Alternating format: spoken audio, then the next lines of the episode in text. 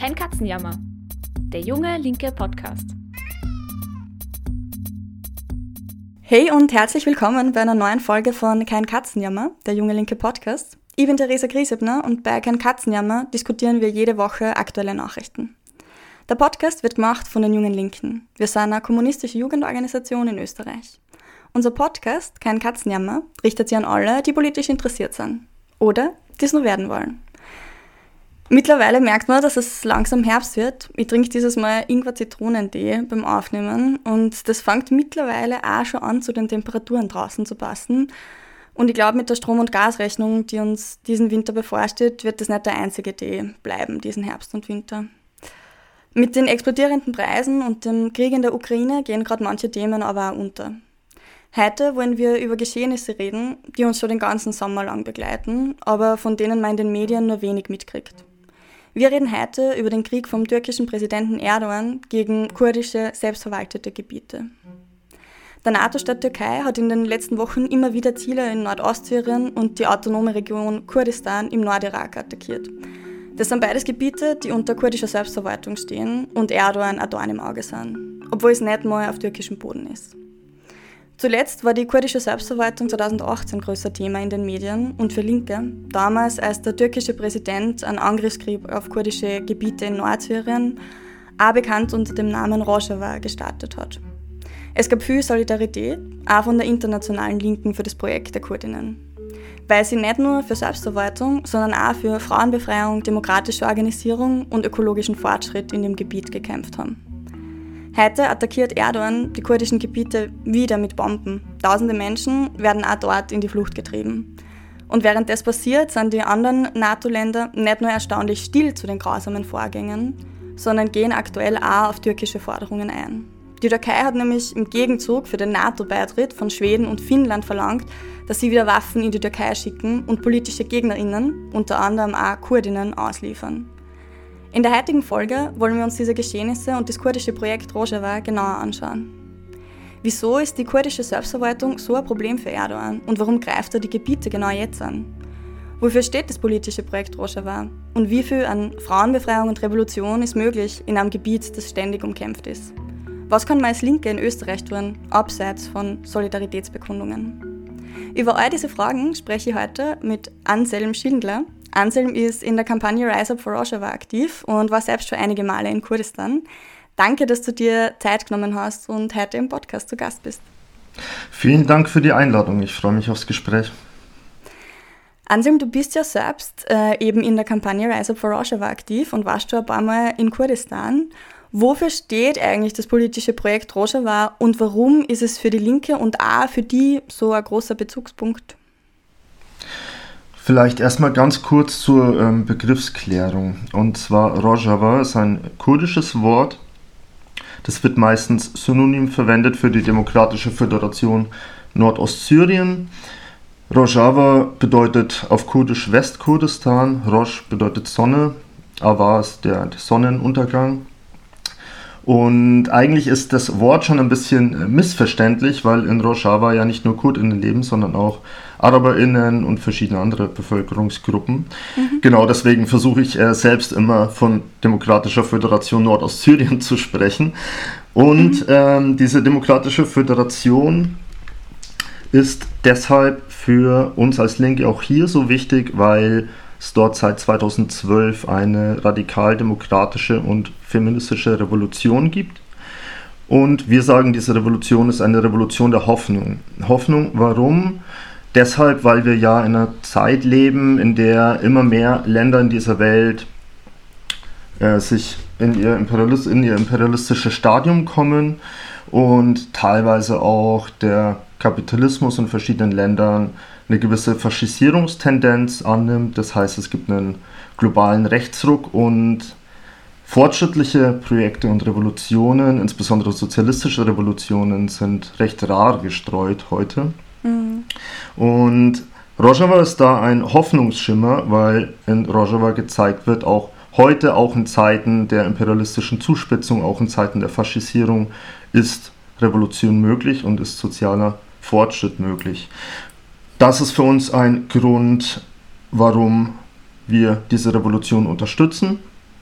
mhm. weil es eben Hoffnung gibt, dass ein anderes Leben und ein anderes Zusammenleben auch möglich ist. Das ist das eine und das andere ist natürlich einfach ein ganz simpler humanitärer Grund, äh, die Rojava-Revolution und auch die kurdische Freiheitsbewegung in den anderen Teilen äh, in der Region, auf die die kurdische Bevölkerung aufgeteilt ist, schafft es eben, die Lebenssituation vieler Menschen zu verbessern und den Regimen einiges an Rechten abzutrotzen. Und genau, ich denke, als Linke sollten wir überall dort, wo Menschen für die Verbesserung ihrer Lebensbedingungen eintreten und die auch tatsächlich verwirklichen, irgendwie da solidarisch sein.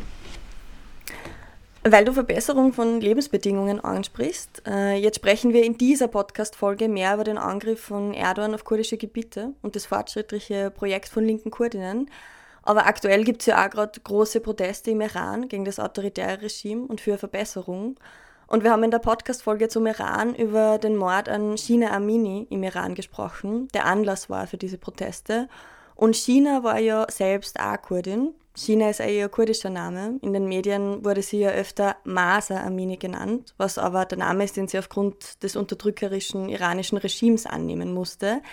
Dazu allgemein die Frage, was ist die Situation von Kurdinnen im Iran? Warum darf man dort keinen kurdischen Namen tragen und wie werden Kurdinnen dort unterdrückt und warum? Generell ist es so, dass der Iran ja ein multiethnischer Staat ist Dort leben neben Kurdinnen auch Aseris, also AserbaidschanerInnen, Belutschen und verschiedene andere Volksgruppen. Und man muss generell sagen, dass diese Volksgruppen äh, benachteiligt sind, was die Auslebung der Kultur und der Sprachen betrifft. Gibt es da deutlich weniger Einschränkungen als beispielsweise in der Türkei.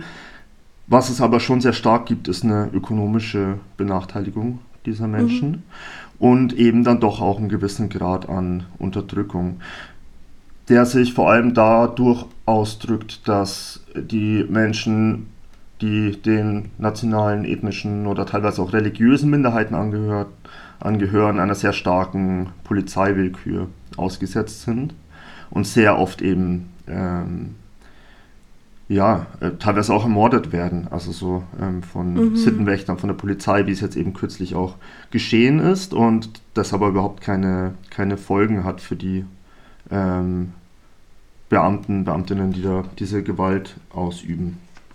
Genau, also es gibt eine extreme Willkür. So ist es auch mit, den, mit der Sprache und mit den Namen. In der Türkei ist es ja beispielsweise so, dass bis 2013 die, also teilweise kurdische Buchstaben äh, X, Q und W verboten waren, weil mhm. die im Kurdischen vorkommen, in der türkischen Sprache allerdings nicht und dort sehr streng gehandhabt wird. Im Iran ist es generell so, dass die kurdische Sprache nicht so einer krassen Repression ausgesetzt ist, aber es gibt eben diese Willkür und bei China Amini war es beispielsweise so, dass ihre Eltern ihr diesen Namen China, äh, Vornamen quasi geben wollten, das allerdings dann von den äh, Behörden äh, nicht gestattet worden ist. Also es gibt da nicht so eine ganz eindeutige Rechtsprechung oder so, sondern eben eine, eine sehr starke Willkür, die dann eben auch äh, die kurdische Minderheit im Iran eben trifft. Gleichzeitig gibt es aber auch einen äh, großen Widerstand, gerade in den kurdischen Gebieten. Der hat mit dieser Unterdrückung zu tun, den die Kurdinnen erleben. Gleichzeitig aber auch damit, dass es eine sehr starke Armut dort gibt. Also Kurdinnen gehören überdurchschnittlich oft dem Proletariat und Subproletariat an und sind eben ökonomisch abgehängt und deswegen kommt es da immer wieder zu Aufständen und das sieht man jetzt gerade auch im aktuellen Protest- und, und Aufstandsszenario, das wir immer im Iran jetzt sehen, dass das eben vordergründig auch von den kurdischen Provinzen oder mehrheitlich kurdischen Provinzen eben ausgegangen ist. Und das mhm. Regime reagiert eben auch mit sehr starker Brutalität und hat jetzt auch angefangen, äh, Stellungen der kurdischen Arbeiterinnen PKK, Partei PKK äh, zu beschießen im Nordirak bzw. Südkurdistan als Racheakt dafür, dass sich eben die kurdische Freiheitsbewegung ähm, eben auch beteiligt an diesen Protesten und die mit anschiebt. Mhm. Ja, zu dieser Frage auch, warum was da die, das Große ist, was da dahinter steckt, warum die Kurdinnen und Kurden so bekämpft werden, auch von verschiedenen Regimen, kommen wir vielleicht ähm, später noch. Du hast vorher ganz allgemein gesagt, warum du das linke Projekt von Kurdinnen in Nordostsyrien, das gerade von Erdogan auch angegriffen wird, relevant und unterstützenswert findest, ist, weil in den kurdischen Gebieten sozialer Fortschritt möglich ist. Das ist jetzt geografisch vom Iran weiter in Richtung Westen, aber magst du uns vielleicht kurz einen Überblick geben, wie ist es überhaupt dazu kommen, dass es diese demokratische Föderation in Nordostsyrien gibt? Weil das hat ja auch sehr viel mit dem syrischen Bürgerkrieg zu tun, in dem Zeitraum, wo das entstanden ist. Und ich stelle mir da immer so ein bisschen die Frage, wie ist es das passiert, dass da auch fortschrittliche Kräfte an die Macht kommen in der Zeit, in dem Gebiet? Mhm. Da würde ich einen ganz, ganz kurzen historischen Exkurs machen, weil gerade in der Linken das Ganze oft ein bisschen isoliert betrachtet wird und irgendwie Rojava herausgepickt wird, aber dabei vergessen wird, dass da ein ganz langer, jahrzehntelanger ähm, Befreiungskampf dahinter steht, ohne den das Entstehen der Demokratischen Föderation Nordostsyrien so gar nicht möglich gewesen wäre. Ich würde mal einsteigen vor 40 Jahren. Vor 40 Jahren wurde die kurdische Arbeiterinnenpartei PKK gegründet. Die hat vor allem in der Türkei gekämpft, gegen den türkischen Staat. Da ging es darum, den türkischen Kolonialismus zurückzudrängen, was die kurdische Arbeiterinnenpartei von der äh, türkischen Linken damals unterschieden hat, war die Analyse eben, dass es sich bei Kurdistan um eine Kolonie handelt und bevor überhaupt in der Türkei Fortschritt erkämpft werden kann, muss erstmal die koloniale Frage innerhalb der Türkei gelöst werden.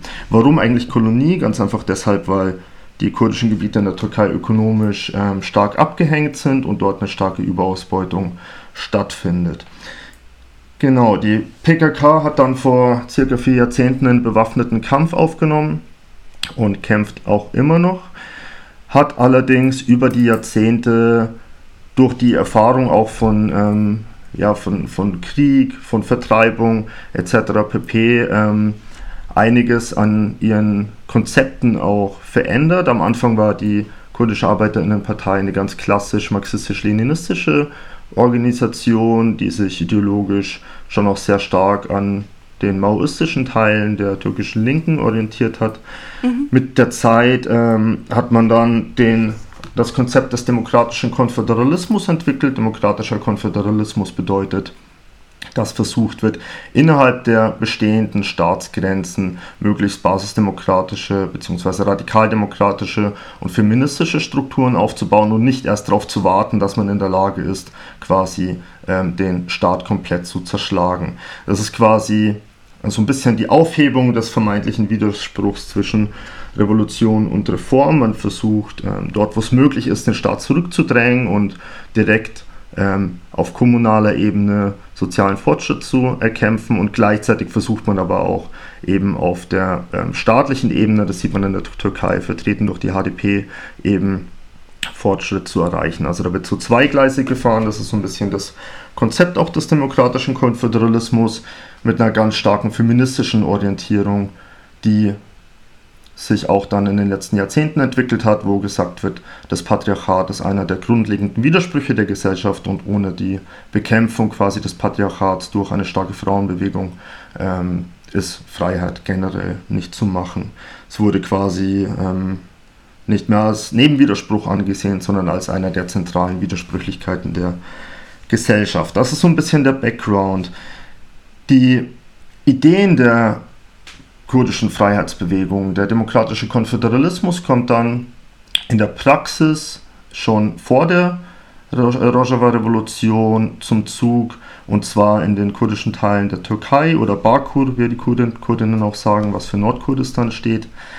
Dort werden schon in einigen Gemeinden ab 2005, 2006, 2007 basisdemokratische Strukturen aufgebaut wo Volksräte aufgebaut werden, wo Kooperativen aufgebaut werden, wo autonome Frauenstrukturen aufgebaut werden, die allerdings immer wieder auf massiven Widerstand des türkischen Staates treffen, der ähm, gerade dann in den letzten Jahren auch wirklich alles versucht hat, diese radikaldemokratischen Selbstverwaltungsgehversuche quasi zu unterbinden und auch mhm. militärisch mhm. zu zerschlagen. Ja. In Syrien eröffnet dann, wie du auch schon gesagt hast, der syrische Bürgerinnenkrieg Wahrscheinlich ist das eigentlich die falsche Begrifflichkeit. Eigentlich muss man sagen Krieg um Syrien, weil ja verschiedene imperialistische Großmächte daran auch beteiligt sind.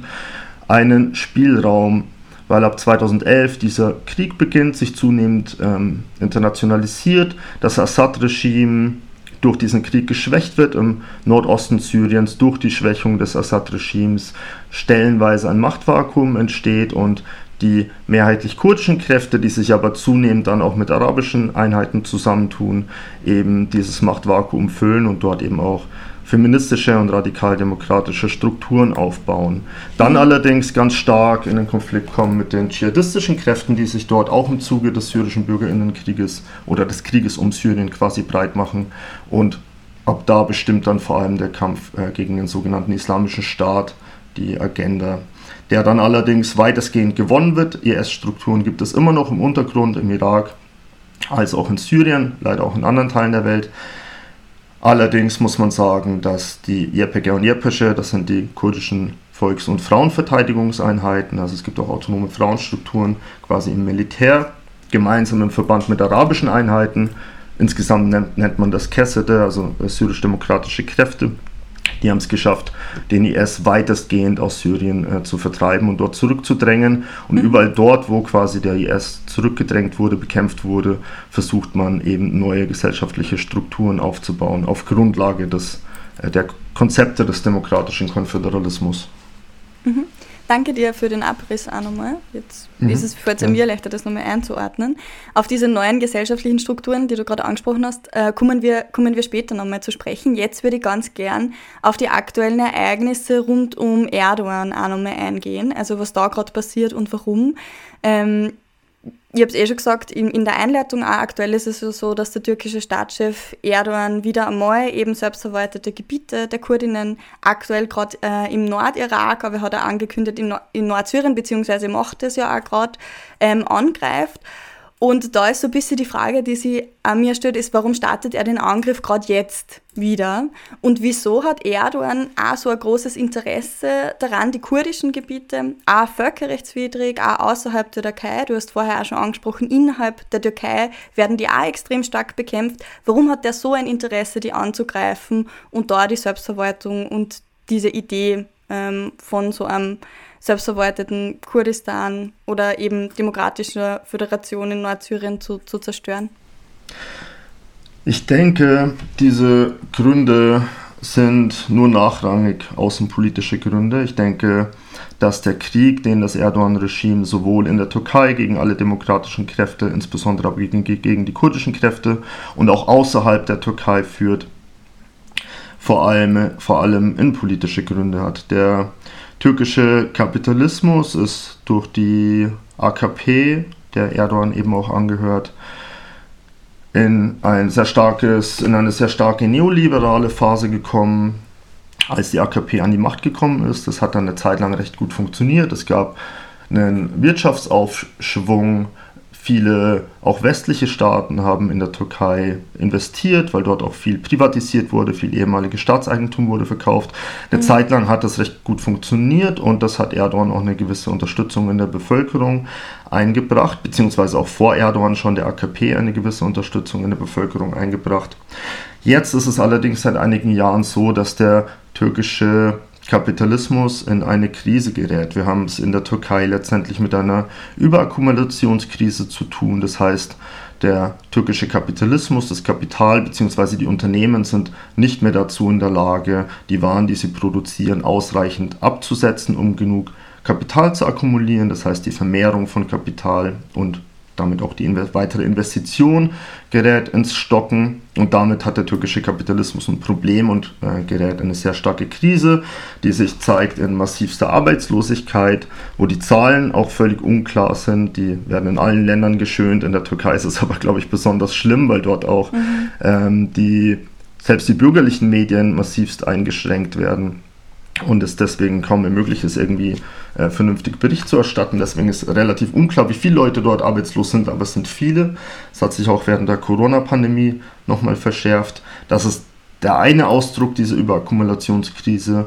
Der andere Ausdruck ist ein massiver Kursverfall der türkischen Lira. Das heißt, äh, der Wert der, des Geldes ähm, geht flöten flapsig ausgedrückt. Und ja, wir haben eine massive äh, Inflation äh, dort. Mhm. Und Der Kapitalismus in der Krise tendiert dazu, und das ist nicht nur für die Türkei der Fall, sondern eine generelle Tendenz, äh, die auch schon von Marx und dann auch Lenin äh, vor über 100 Jahren ausgearbeitet wurde, die auch heute noch richtig ist.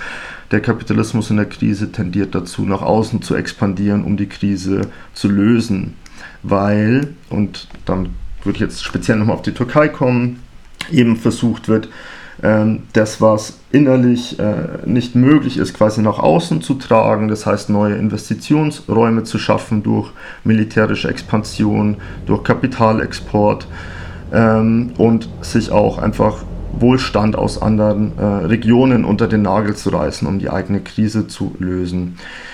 Das ist, denke ich, der Hauptgrund für die Invasionen, die wir in Rojava erleben seit einigen Jahren ja inzwischen schon äh, gab es verschiedene Invasionen. Das ist der Hauptgrund für die militärische Einmischung in Südkurdistan bzw. dem Nordirak, aber auch in Libyen, aber auch in Armenien, wo die Türkei oder beziehungsweise der türkische Imperialismus oder Neuimperialismus ja, Aserbaidschan unterstützt. Also die Türkei ähm, versucht quasi ähm, aus dieser Krise durch, durch die Schaffung ähm, ja, von, von, von imperialistischer Kraft äh, letztendlich herauszukommen. Das ist, denke ich, der Hauptgrund. Und wird dabei von westlichen Staaten unterstützt, vor allem von NATO-Staaten, die alle ein Interesse an einer stabilen Türkei haben, weil mhm. die Türkei eben eine ganz wichtige Rolle für die NATO spielt und für den westlichen Machtblock insgesamt als Sprungbrett im Mittleren Osten für die militärische Zusammenarbeit, aber auch aus ökonomischen Gründen. Nicht mhm. zuletzt, weil auch ganz viele ArbeiterInnen aus der Türkei in westlichen Ländern ähm, für oft billig äh, Lohnshops arbeiten und es da eben verschiedene ökonomische Verflechtungen gibt. Vielleicht kommen wir zu denen spezifisch nochmal noch mal später ein bisschen genauer. Also auch diese, diese Rolle von der NATO oder das Interesse darin. Was mich nur interessieren wird, weil du jetzt gesagt hast, okay, das ist auch bis zu einem gewissen Grad Reaktion auf die Krise. Also auch diese Angriffe, die es da gibt ähm, in eben kurdische selbstverwaltete Gebiete. Ähm, was ich mich auch noch frage, ist, es hat ja unter Erdogan davor, ich glaube so circa bis 2015, eigentlich einen Annäherungsprozess gegeben, auch bei türkischen Kurdinnen quasi, also wo versucht worden ist, da zu vermitteln und nicht so dieses, diesen türkischen Nationalismus in den Vordergrund zu stellen. Wie kann man sich diese Trendwende ähm, quasi erklären? Kann man sie die ähnlich erklären, wie du das gerade gemacht hast, oder ist das noch was Spezifischeres? Ich würde sie, glaube ich, ganz ähnlich erklären. Der türkische Kapitalismus ähm, ist halt in eine, in eine neue Phase übergegangen. Wie gesagt, eine Zeit lang lief der Neoliberalismus oder der neoliberale Kurs der äh, Regierung relativ gut. Dann kommt der Tür äh, türkische Kapitalismus in die Krise und es gibt eine Faschisierungstendenz. Das sehen wir ja in ganz vielen anderen Ländern auch. Überall dort, wo es kriselt, ähm, wird mhm. mit rechtsautoritären äh, Maßnahmen dann vorgegangen nicht zuletzt auch, um die Möglichkeit von Aufständen ähm, klein zu halten, die ja auch passiert sind in der Türkei. Also wir hatten ja in den äh, letzten Jahrzehnten massive ähm, Aufstände, die teilweise auch mit Militärputsch beantwortet sind. Diese Militärputsch, auch oft unterstützt äh, von westlichen Staaten, auch von den USA ganz stark, waren eigentlich immer auch Reaktionen auf Arbeiterinnenaufstände, auf Massenstreiks und nicht zuletzt auch auf den Kampf der kurdischen Freiheitsbewegung ich denke, ja, dass diese Faschisierung und auch so diese Trendwende, erst versucht man sich den Kurden anzubiedern und dann schießt man auf sie ähm, letztendlich mit dieser Faschisierungstendenz und mit der Krise des Kapitalismus mhm. zu tun hat. Und man auch sehen kann, dass es bis zu einem gewissen Grad strategisch ist, oder? Also zuerst die Annäherungen an die Kurdinnen, auch damit sie am unterstützen, quasi als Machthaber genau. und dann ähm, strategisch da wechseln. Es wurde ganz, ganz äh, kurz, ganz ähm, stark auch der Islam, letztendlich der politische Islam als Bindeglied äh, verwendet. Das Erdogan-Regime oder die Erdogan-Regierung, kann man vielleicht zu Anfang noch sagen, war ja nicht äh, so stark islamistisch geprägt. Mhm. Man hat dann auch den Islam verwendet, auch um äh, konservative KurdInnen, die es ja auch gibt, ähm, an sich zu binden. Mhm. Und ich denke, dass alle diese ideologischen ähm, Fragestellungen und diese ganzen ideologischen Dinge ein Stück weit auch einfach ähm, strategischer Natur sind und eigentlich teilweise auch Überbauphänomene sind. Mhm. Du hast jetzt auch schon konservative KurdInnen ähm, angesprochen. Ich habe einen Mosaikartikel gelesen, ähm, also vom Mosaikblog, einen Artikel, den ihr von Rise Up for Rojava Wien geschrieben habt. Und da habt ihr geschrieben, dass man in dem Konflikt da immer wieder fälschlicherweise davon ausgeht, dass es ein Konflikt zwischen Kurdinnen und Türkinnen wäre, aber dass das so gar nicht stimmt. Wer sahen denn die Gegnerinnen vom radikaldemokratischen Projekt der Kurdinnen, auch abseits von Erdogan? Hm. Ja, ich glaube, es hat mit einem gewissen äh, Rassismus auch zu tun, auch in den westlichen Gesellschaften, dass diese Konflikte immer rein als ethnische Konflikte oder oft rein als ethnische Konflikte gesehen werden. Das zeigt sich ja selbst auch in äh, liberal-bürgerlichen Qualitätsmedien wie dem Standard oder der Süddeutschen Zeitung etc. Mhm. pp, dass dort dann oft ähm, vom Krieg zwischen Kurden und Türken die Rede ist. Ähm, ich würde behaupten, das Ganze ist eine rassistische Verzerrung, allein schon deshalb, weil es von Anfang an so war, dass sich auch äh, linke TürkInnen ähm, selbst bei der Gründung der, der PKK mit beteiligt haben und die PKK von Anfang an keine rein kurdische Partei war. Mhm. Ähm, also da sieht man schon, dass, äh, dass, ja, dass das Ganze nicht vordergründig ein ethnischer Konflikt ist. Und wie du auch schon gesagt hast, ähm, es gibt auch äh, KurdInnen, die gegen dieses Projekt stehen. Und es gibt keine, es gibt nicht äh, die KurdInnen oder das eine kurdische Volk, das das eine Interesse verfolgen würde. Ganz im Gegenteil mhm. ähm, gibt es vor allem ähm, Nordirak oder Südkurdistan, weil das die, die südlichen Gebiete des kurdischen Siedlungsgebietes im Mittleren Osten sind, äh, sehr stark rechte und äh, konservative Kräfte, die dort auch an der Macht sind. Ist beispielsweise die Basani-Regierung, die die ähm, Autonomieregion, die kurdische ähm, Nordirak letztendlich beherrscht und auch relativ äh, undemokratisch beherrscht inzwischen, ähm, die sich ganz klar positioniert äh, gegen Rojava und gegen die Demokratische Föderation Nordostsyrien und auch gegen die PKK. Es gab vor vielen Jahren dort auch einen Krieg äh, zwischen letztendlich diesen ähm, rechten kurdischen Kräften und der PKK und momentan ist es so, dass die Türkei auch ganz stark versucht, diese Spannung auszunutzen. Und mit, der, mit dem Basani-Clan oder der Basani-Regierung ähm, im Nordirak, Südkurdistan zusammenarbeitet. Äh, die Türkei hat ähm, mehr als ein Dutzend Militärstützpunkte in den letzten Jahren in den kurdischen Siedlungsgebieten des ähm, Nordirak errichtet und das mit Duldung äh, des Basani-Regimes, das allerdings äh, nicht sonderlich eigenständig agiert, sondern letztendlich als Halbkolonie der Türkei betrachtet werden kann, weil sie ökonomisch extrem stark abhängig ist vom türkischen Kapital. Mhm. Und dadurch entsteht eben ähm, eine Spannung äh, auch zwischen den kurdischen Kräften. Es gab immer wieder Versuche, gerade von Seiten der kurdischen Freiheitsbewegung bzw. der PKK quasi auf die rechten Kräfte ähm, in irakisch-Kurdistan zuzugehen und letztendlich so eine Art ähm, Volksfront zu schmieden gegen das türkische Regime. Allerdings ähm, hat es nie wirklich gefruchtet und ja, es geht da ein tiefer Spalt äh, durch die kurdische Bevölkerung. Mhm. Wie schätzt du da so die Kräfteverhältnisse ein, also in der kurdischen Bevölkerung? Wie viel Leute sind da eher der kurdischen Freiheitsbewegung zuzurechnen und wie viel eher ähm, den Konservativen quasi? Äh, zahlenmäßig bedingt auf jeden Fall der größere Teil den fortschrittlichen Kräften, weil der größere Teil, beziehungsweise der größte Teil der Kurdinnen überhaupt ähm, in äh, Bakur, also Nordkurdistan, beziehungsweise eben der Südosttürkei lebt.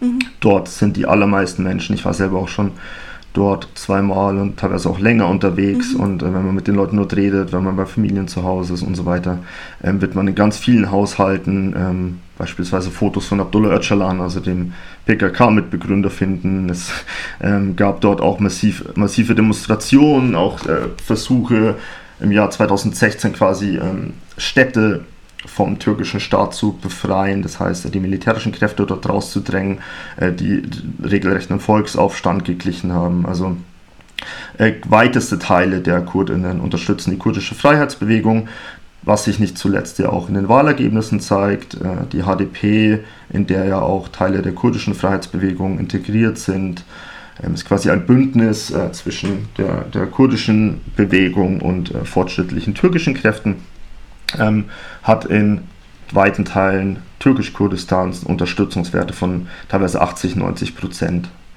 Und das sagt, denke ich, einiges aus. Und was irakisch-Kurdistan äh, betrifft, äh, unterstützen doch relativ viele Leute Basani, also die, die eher rechten Kräfte. Allerdings bröckelt das seit einigen Jahren, weil mit der Krise des türkischen Kapitalismus und türkischen Neuimperialismus auch letztendlich ähm, ja, diese südkurdische Halbkolonie, nenne ich es jetzt mal, in die Krise gerät. Dort gab es eine Zeit lang einen massiven Boom, der ist allerdings eingebrochen. Wenn man dort ähm, rumfährt, dann sieht man ganz viele Bauruinen, die davon zeugen, dass es wirtschaftlich mal bergauf ging.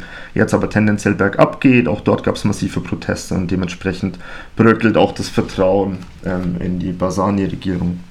Mhm. Deswegen würde ich behaupten, dass die Tendenz eher dahin geht, dass zunehmend auch Kurdinnen im Nordirak erkennen, dass es sich bei den der Basani-Regierung halt auch um Verräter handelt, die letztendlich auf Seiten des türkischen Imperialismus agieren und, das, und die eigenen Leute letztendlich, ja, auf Deutsch gesagt, mhm. verarschen und ausverkaufen.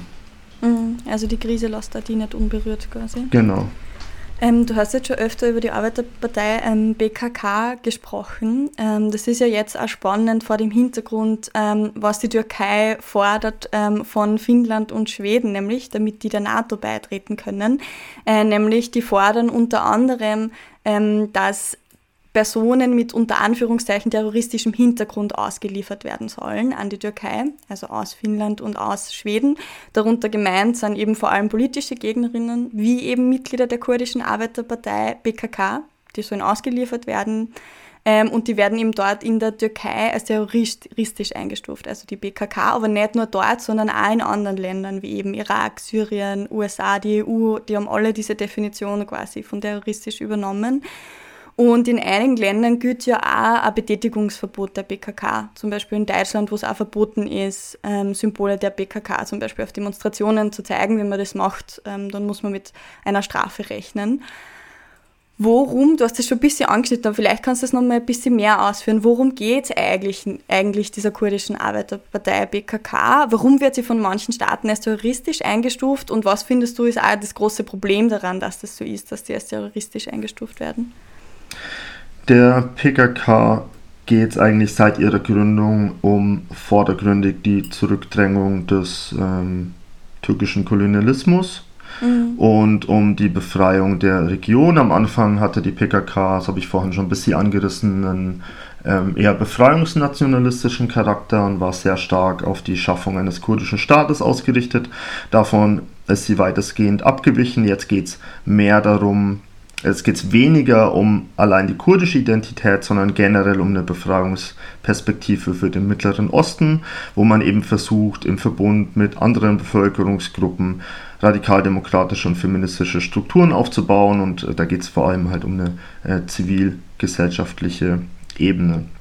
Es ist eben auch die PKK, ohne die die Rojava-Revolution nicht möglich gewesen wäre. Also de facto ist es so, dass es auch viele PKK-KaderInnen waren, die ähm, auch vor 2012, schon vor der Rojava-Revolution in Nordostsyrien, im Untergrund basisdemokratische Räte aufgebaut haben, die mhm. Selbstverteidigungsstrukturen aufgebaut haben, auf die dann zurückgegriffen werden konnte. Also die PKK spielt ähm, für den Fortschritt in der Region eine ganz wichtige Rolle. Sie clasht allerdings natürlich dann nicht nur mit äh, den Interessen des türkischen Staates und des türkischen Großkapitals, sondern auch mit den NATO-Interessen, weil die NATO eben an einer stabilen Türkei interessiert ist. Stabil bedeutet in dem Zusammenhang allerdings nicht übermächtig, also es äh, gibt ja immer wieder auch Spannungen zwischen der Türkei und teilweise auch den USA, weil was die vordergründig die USA wollen, ist quasi eine Türkei, die ähm, sich instrumentalisieren lässt, die quasi ein stabiler Anker für äh, die Interessen des US-Imperialismus ist in der Region, die allerdings auch nicht zu eigenständig agiert. Und mhm. Erdogan hat teilweise in den letzten Jahren aus US-Imperialismus-Perspektive ein bisschen über die Stränge geschlagen, hat zu sehr seinen eigenen Kurs verfolgt, hat sich teilweise auch Russland und dem Iran angenähert und ist damit teilweise in Konflikt geraten mit der NATO. Äh, die NATO versucht aber eben alles, um die Türkei möglichst stark anzubinden.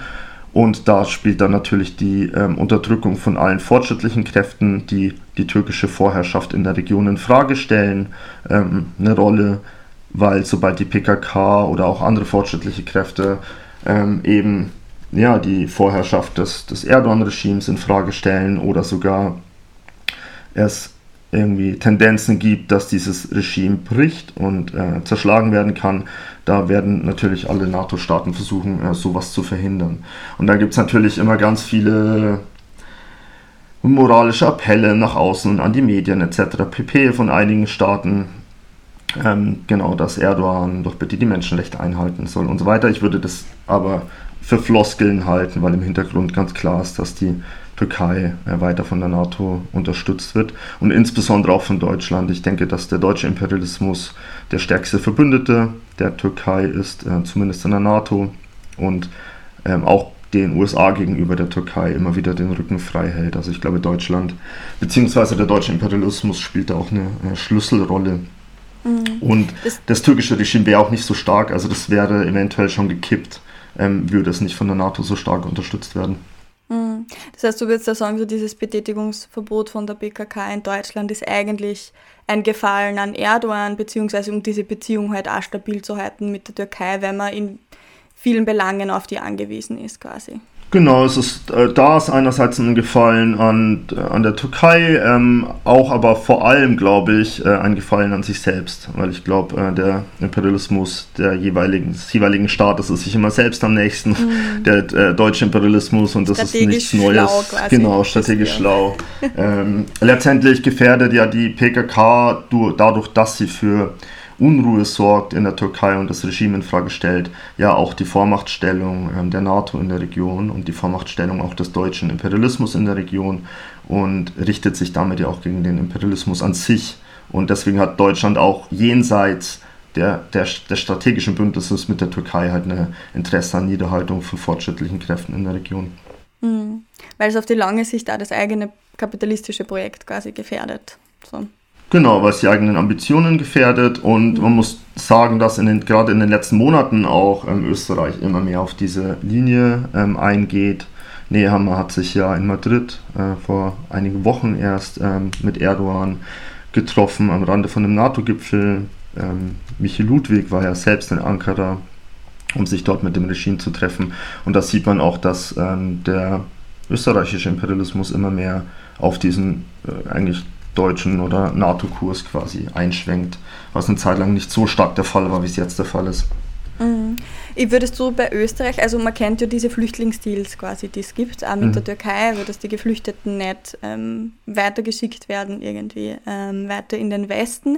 Also das als ein großer Grund dafür. Aber würdest du auch sagen, sowas wie eigene Investitionsbestrebungen in der Türkei sind von Österreich auch ein Interesse? Oder was würdest du sagen, sind diese Imperialismusbestrebungen, von denen du sprichst? Genau, der Flüchtlingsstil ist ganz wichtig, ähm, den hast du angesprochen. Dann geht es um energiepolitische Ambitionen, gerade im Ukraine-Krieg und der Zuspa äh, Zuspitzung zwischen dem Westen und dem russischen Imperialismus. Ähm, wird die Türkei zunehmend wichtig, was die Energieversorgung betrifft. Quasi ähm, auch selbst als Lieferant. Äh, selbst als Lieferant, beziehungsweise viele der Pipelines äh, verlaufen halt, genau, mhm. die, die aus dem Mittleren Osten kommen, gehen durch die Türkei und da kann man die Türkei nicht einfach ignorieren, sondern ähm, genau, muss dann eben auch eine türkeifreundliche mhm. Linie fahren, beziehungsweise versuchen, die Türkei halt in die westliche Hegemonie mit einzubinden. Genau, ich glaube, das sind äh, tatsächlich so die zwei äh, Hauptgründe. Ja. Mhm. Jetzt haben wir viel über die westlichen ähm, Player irgendwie gesprochen, was deren Interesse sind, warum die mit der Türkei backeln und sie auch dann in der Konsequenz gegen das ähm, kurdische Freiheitsprojekt quasi wenden. Ähm, vielleicht schauen wir jetzt nochmal ähm, mehr auf das Freiheitsprojekt irgendwie mhm. äh, an sich. Also in den letzten Jahren ist ja Rojava zu sowas wie am Leuchtturm der Linken geworden. Grüne Revolution, Basisdemokratie, Frauenrevolution waren da große Schlagworte. Ähm, aber gerade eben in einem Gebiet, das regelmäßig von außen angegriffen wird, stelle ich mir das ziemlich schwer vor, demokratische Selbstverwaltung, Emanzipation von Frauen und große Reformen, was Ökologie betrifft, zu verwirklichen. Was würdest du da sagen, wie viel Fortschritt ist da möglich tatsächlich gerade umzusetzen? Also wie feministisch und demokratisch ist das Projekt oder kann es sein, gerade in der Praxis, auch aufgrund der widrigen Umstände? Hm. Ich denke, dass also erstmal würde ich glaube ich sagen, dass es nicht trotz des Krieges, sondern wegen des Krieges möglich war, diese dass diese revolutionäre Bewegung ähm, dort relativ hegemoniell werden konnte. Ich denke, dass alle Revolutionen, ähm, angefangen mit der russischen Oktoberrevolution, war ja auch ein Kind des Krieges und die meisten Revolutionen entstehen ja nicht aus, einem, aus einer Stabilität ähm, eines Herrschaftssystems heraus, sondern aus einer Krise und oft im Gefolge eines Krieges. Das heißt, dass ich denke, dass ähm, die Rojava-Revolution ohne den Krieg in Syrien so auch gar nicht möglich gewesen wäre und der, der syrische Krieg quasi den Handlungsspielraum erst eröffnet hat. Natürlich bedeutet das dann nicht per se, dass sich ähm, fortschrittliche Kräfte durchsetzen. Leider ist es ja ganz oft so, dass sie es eben nicht tun, sondern mhm. ähm, regressive Kräfte sich äh, durchsetzen. Warum es dort funktioniert hat, ist ähm, dem zu verdanken, dass es die kurdische Arbeiterinnenpartei gibt und die, die Bewegungen und äh, Vorfeldorganisationen, die ihr nahestehen, weil die PKK seit Jahrzehnten Basisarbeit macht in der Region und weil sie eben eine, eine Kaderinnenpartei äh, ist, die über Leute verfügt, die einfach sehr stark an der Basis verwurzelt sind, die von Haus zu Haus gehen, mit den Leuten in die Diskussionen kommen, ähm, die allerdings nicht und da hat man eben aus realsozialistischen Erfahrungen gelernt, die eben dann nicht versucht, alles für sich zu vereinnahmen und alles in den Parteiapparat zu pressen, sondern die versucht, quasi die Selbstverwaltungskräfte der Gesellschaft freizusetzen, die zu unterstützen und sich dann aber auch, die Kaderinnen dann aber auch rauszuziehen aus den, aus den jeweiligen Projekten, die, beziehungsweise aus den, aus den Räten, die aufgebaut wurden. Ähm, ja, was ist äh, passiert in Rojava seit 2012, ähm, als das Assad-Regime sich zurückgezogen hat und das auch ohne große militärische Auseinandersetzung, also schlichtweg kollabiert letztendlich in der Region, wurden radikal-demokratische Räte aufgebaut. Diese Räte basieren auf den Kommunen. Kommune ist jetzt nicht so, wie wir es hier kennen, so Hippie-Kommunen, kommunemäßig, sondern, sondern meint einen Zusammenschluss von jeweils mehreren Haushalten. Das kann ein mhm. Dorf sein, das kann eine, ein Straßenzug sein. Und in diesen Kommunen ähm, gibt es für alle wichtigen Lebensbereiche ähm, Kommissionen. Und diese Kommissionen, äh, die kümmern sich um alles, was anfällt. Das ist die ökonomische Versorgung, das sind aber auch ökologische Fragestellungen, das ist ganz stark auch die Frauenfrage. Und parallel eben zu dieser kommunalen Struktur und den Kommissionen gibt es auch nochmal eine autonome Frauenorganisierung. Das heißt, es gibt auch Frauenräte, weil man sagt, dass ähm, es einfach dieses Korrektiv auch in der Gesellschaft braucht, weil natürlich äh, die Kommunen nicht per se die richtigen Entscheidungen treffen. Wenn es um Genderfragen geht, braucht es eben ein, eine autonome Frauenorganisierung, die quasi einen patriarchalen Backlash dann eben auch verhindern kann. Das bedeutet allerdings natürlich nicht, dass in Rojava Milch und Honig fließen und das mhm. Patriarchat dort zerschlagen ist und dort irgendwie äh, die befreite Gesellschaft was auch immer das, ist, äh, genau, äh, jetzt von einem Tag auf den anderen möglich äh, wäre. Also ich glaube, äh, so, so ein Prozess dauert Jahrzehnte. Mhm. Ähm, genau, man hat dort allerdings einige Anfänge gemacht und das merkt man ganz stark im Alltag. Also ich war selber ja äh, knapp ein halbes Jahr in der Region Mhm. Und das merkt man dann an den ganz kleinen Dingen, dass in den, in den Familien äh, die jungen Töchter dann nicht mehr die sind, die den Tee servieren, sondern äh, mhm. äh, dass die dann auch sagen, nee, mache ich jetzt nicht und der Bruder soll es machen oder der Vater soll es machen. Also so, Revolution ist nicht immer nur der eine große heroische Akt, dann wird ein Regier Regierungsgebäude niedergebrannt und es gibt einen Volksrat und fertig, sondern das sind einfach die kleinen Kämpfe auch mhm. ähm, in den Familien, die ja teilweise auch extrem äh, patriarchal organisiert waren und teilweise immer noch sind. Also so ein revolutionärer Prozess hört ja nie auf, sondern mhm. äh, der, der hält bis heute an und äh, wird auch weiter anhalten und sich hoffentlich dann auch ausbreiten. Genau, also es gibt diese kommunale Ebene und weil natürlich aber nicht alles auf der kommunalen Ebene geklärt werden kann, gibt es dann äh, Gebietsräte und genau so eine Art ähm, Pyramidenform mit verschiedenen Räten, wo dann jeweils Delegierte gesendet werden. Bei den Delegierten ist es so, dass die jeweils aus einer Doppelspitze bestehen, das heißt jeweils aus einem Mann und einer Frau. Mhm. Und in Gebieten, wo äh, KurdInnen in der Minderheit sind oder eben verschiedene Volksgruppen leben, ähm, gibt es auch Quotierungen innerhalb der Räte für verschiedene Identitäten, also für syrische mhm. Christinnen, für Araberinnen, für Leute mit anderen Identitäten weil es eben nicht mehr darum geht, eine, ein kurdisches Hegemonieprojekt aufzubauen oder ein kurdischer ja. Staat, sondern es geht darum, quasi der Vielfalt in der Region durch die politischen Institutionen Ausdruck zu verleihen. Mhm. Das heißt, das Projekt, würdest du sagen, ähm, kann man eher dran messen, an dem, was die gerade versuchen, auch umzusetzen in der Praxis. Also eh sowas wie, dass es ein Bewusstsein für bestimmte Fragen gibt, für, für Frauenfragen auch, aber diesen Versuch der sehr demokratischen Organisierung auch und auch dieses sehr viel unterschiedliche Menschen, die am selben Ort leben, irgendwie zusammenzubringen, gemeinsam Entscheidungen und, und Willensbildung irgendwie zu betreiben und Entscheidungen zu treffen. Richtig, dem würde ich zustimmen. Ich denke, jedes revolutionäre Projekt äh, muss sich äh, messen lassen, nicht aus dem luftleeren Raum, ausgehend von irgendeiner, ähm, irgendeiner radikalen Utopie, sondern muss sich messen lassen vor dem Hintergrund, vor dem die Genossinnen ihren Kampf mhm. führen und, und gesellschaftliche Strukturen aufbauen. Es gibt leider, ich denke, es gibt sehr viel berechtigte Kritiken auch linke Kritiken an der kurdischen Freiheitsbewegung. Es gibt aber auch sehr viel, und das ist halt sehr schade, ähm, unfaire Kritik, die aus einer bequemen, äh, ich sitze in Österreich auf meiner Couch-Position mm. kommen und die quasi die Bewegung aus dem luftleeren Raum kritisieren von einem ut utopischen Standpunkt mm. aus und nicht vor dem, was in der Region einfach objektiv möglich ist. Und ich würde sagen, das, was objektiv möglich ist, wird, in weites, also wird weitestgehend äh, getan. Man hat es in Rojava mit einer vom Krieg traumatisierten Bevölkerung zu tun, mit einer extrem patriarchalen, ähm, patriarchal organisierten Bevölkerung, wenngleich auch das immer weiter aufgebrochen wird.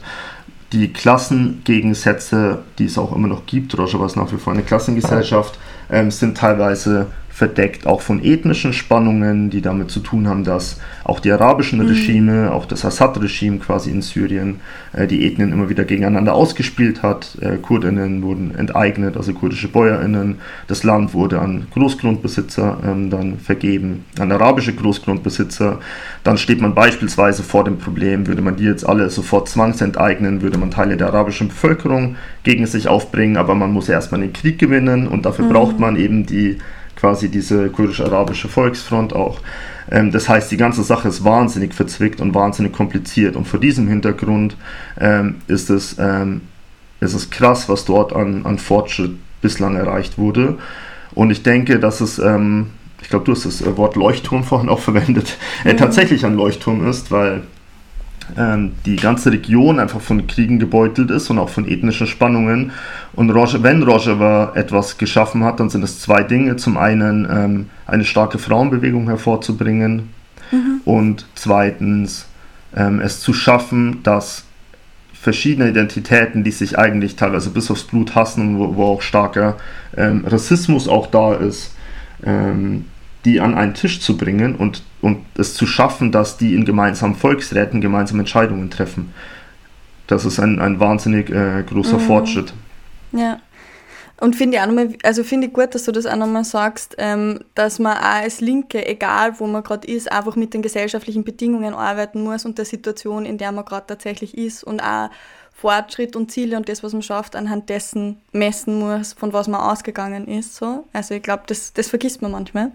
Jetzt sind wir beides ähm, Linke, die in Österreich sitzen und das Projekt quasi von hier aus auch, auch beurteilen, auch wenn wir das äh, mit einbeziehen in unsere Analyse. Was ich mir jetzt auch immer noch frage, ist, ähm, vielleicht ein bisschen überspitzt ähm, formuliert. Inwiefern sind Solidaritätsbekundungen von linken Gruppen aus dem Westen, vielleicht auch aus Österreich sinnvoll? Inwiefern bringen die was? Beziehungsweise also ein bisschen die Frage, was kann eine solidarische Praxis denn überhaupt sein, wenn wir eigentlich in Österreich vor der Herausforderung stehen, dass wir im Moment und in ganz Europa nicht einmal stark genug sind, Einfluss auf unsere lokale Politik in europäischen Staaten zu haben. Also die liefern Waffen an die Türkei, ähm, die das dann in andere Kriegsgebiete schickt oder die liefern oppositionelle PolitikerInnen aus, die dann keinen fairen Prozess äh, kriegen, sondern die da Folter erwartet, ähm, auch in der Türkei. Also in welcher Position sind, sind wir quasi, also was kann da Praxis sein, die wir machen, wenn wir nicht mal stark genug sind, so in unseren eigenen Ländern Einfluss zu nehmen, wäre da nicht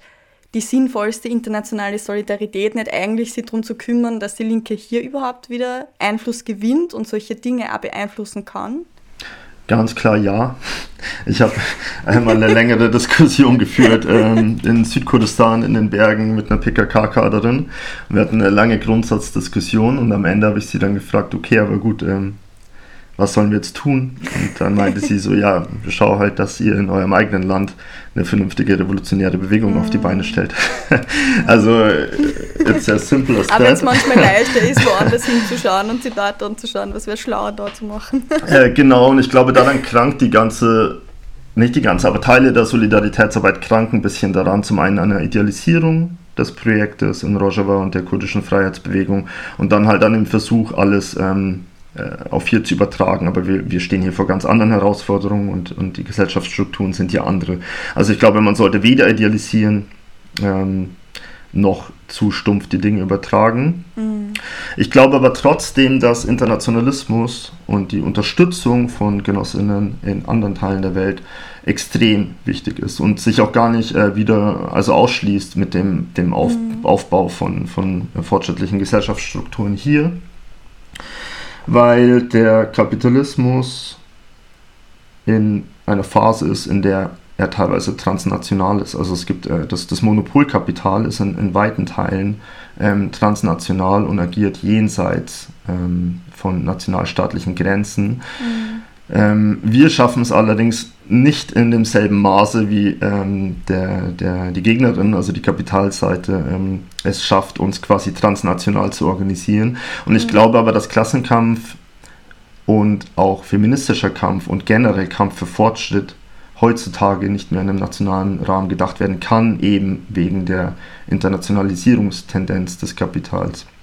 Mhm. Das heißt, wir kommen gar nicht dran vorbei, uns international äh, zu vernetzen und wir kommen nicht dran vorbei, früher oder später eine neue, schlagkräftige Internationale aufzubauen. Ähm, das ist das, was immer schon ähm, angesagt war, was immer schon notwendig war, weil wir es nur international schaffen werden. Genau, ähm, de facto ist es natürlich so, dass das jetzt äh, alles schönes Gerede ist und in, in alltäglichen, alltäglichen Praxis das Ganze nicht so einfach, weil wir alle begrenzt Zeit haben nur.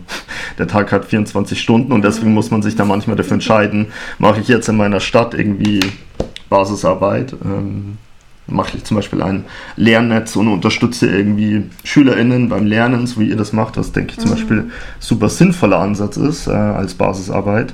Ähm, oder fahre ich nach Kurdistan und beteilige mich dort ähm, am Aufbau ähm, und schaffe diese Vernetzung. Ich glaube, ich würde das Ganze gar nicht hierarchisieren. Ich glaube, dass, dass beides äh, notwendig ist. Und ich glaube, die Warum es manchmal gegeneinander ausgespielt wird und als Widerspruch erscheint, ist, weil wir äh, nicht genug sind. Aber ich habe da. Hoffnung, dass wir mehr werden mit der anstehenden äh, Krise oder der, der Krise, die wir auch in Österreich zunehmend erleben mit der Inflation. Ich denke, wir werden es doch schaffen, mehr Leute für uns zu gewinnen und wenn wir mehr Leute haben, dann kann man die Aufgaben auch besser verteilen. Und dann sind, ist der internationalistische Kampf quasi und die Basisarbeit äh, kein Widerspruch mehr, sondern geht ja Hand in Hand. also optimistischer Ausblick. Ja, ziemlich. Ein positiver Abschluss nochmal zum Ende hin, genau. ja, cool. Ähm, danke dir, Anselm, dass du zu Gast warst in unserem Podcast ähm, und uns ein bisschen einen Einblick und einen Ausblick gegeben hast und auch Handlungsperspektiven jetzt nochmal zum Schluss. Ich glaube, auch diese internationale Perspektive, die du jetzt nochmal aufgezeigt hast, ähm, ganz zum Ende hin ist sehr wichtig, weil wir haben ja vorher auch darüber diskutiert, wie hängen die österreichischen Interessen auch drinnen quasi in der Türkei, also wo hat Österreich da Interessen, das ist ja nicht abgekoppelt irgendwie voneinander und so müssen wir auch denken und Zusammenhänge herstellen und sehen und unsere politische Praxis dann auch danach ausrichten, genau. Insofern großes, großes Danke, ähm, dass du zu Gast warst und uns da ein bisschen Einblick gewährt hast. Ja, vielen Dank auch an euch für den Podcast, für eure Arbeit und ich freue mich auf Zusammenarbeit auch in Zukunft. Ja, voll gern.